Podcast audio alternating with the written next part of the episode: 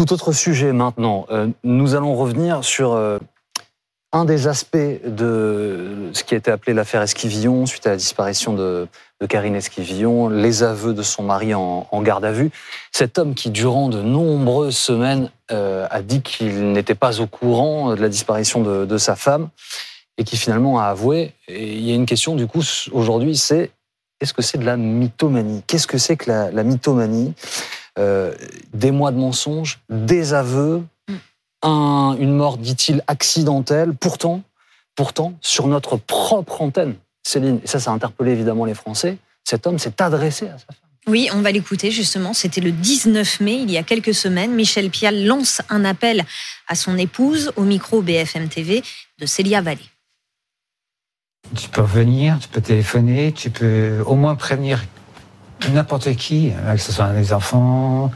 Tout ce qu'on veut savoir, c'est que tu vas bien, que tu sois libre de tes mouvements, que tu sois... Euh, euh, et puis, enfin, quel que soit ton choix, en tout cas, donner des nouvelles, qu'on puisse, nous, euh, se libérer effectivement émotionnellement. Je pense que c'est pas que moi, c'est toute la famille, toute la famille.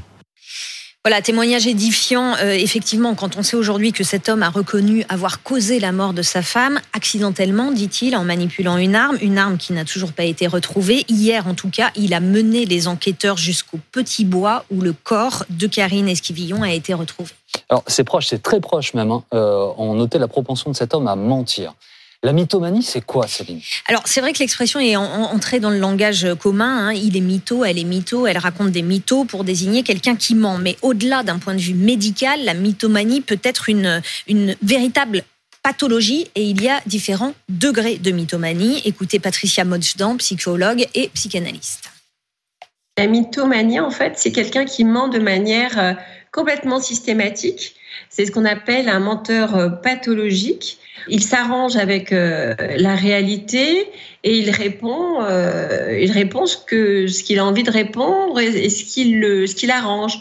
Il y a des degrés, dirais-je. Quand la personne qui a des problèmes de d'estime de soi veut se valoriser en mentant pour avoir raison ou pour enjoliver euh, sa vie.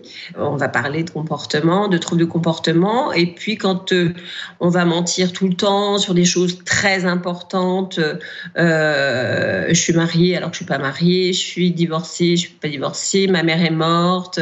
Enfin, de manière systématique, pas occasionnelle. Hein. C'est un, un, discours constant. Là, on parlera de, de maladie. Et parfois, certaines personnes s'empêtrent, faire dans la mythomanie. C'est ce que nous dit David Corona. Il est profiler et ancien membre du GIGN.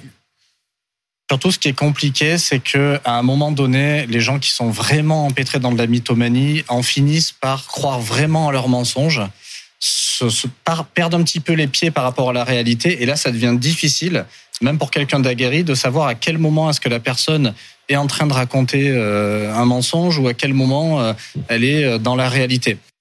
Et à quel moment ça intervient dans la vie, la mythomanie? J'ai posé la question à la psychologue Patricia Modstan. Écoutez. On s'en aperçoit après la période euh, un peu adolescente. Il y a une période, hein, euh, les enfants, ils mentent hein, euh, entre 5 et 10 ans. Ils font beaucoup de petits mensonges pour tester un peu la réalité des choses. Ce n'est pas pareil. Alors après, on s'en aperçoit plus quand la période adolescente est passée. On se dit, bon, bah là, quand on s'aperçoit qu'il y a vraiment des mensonges, là, effectivement, on peut dire que la mythomanie, certaines formes de mythomanie se déclarent à la suite d'un traumatisme. Euh, certains parlent de traumatisme notamment sexuel ou d'un choc émotionnel. Alors comment détecter la mythomanie? Certains experts en langage non verbal affirment que le corps donne des indices du mensonge, hein, les expressions du visage, l'intonation de la voix, le regard, mais c'est aussi la posture de l'individu qui doit interroger selon la psychologue. Écoutez on va presque dire que la personne, elle vous donne l'image de quelqu'un qui a toujours raison, qui sait tout, qui a réponse à tout euh, et qui est toujours mieux que vous. Ce sont des gens qui paraissent euh, assez sur d'eux puisqu'ils ont une faible estime d'eux-mêmes. Donc du coup, euh, cette estime d'eux-mêmes, ils la, ils la corrigent, si je puis dire, inconsciemment, en racontant des carabistouilles.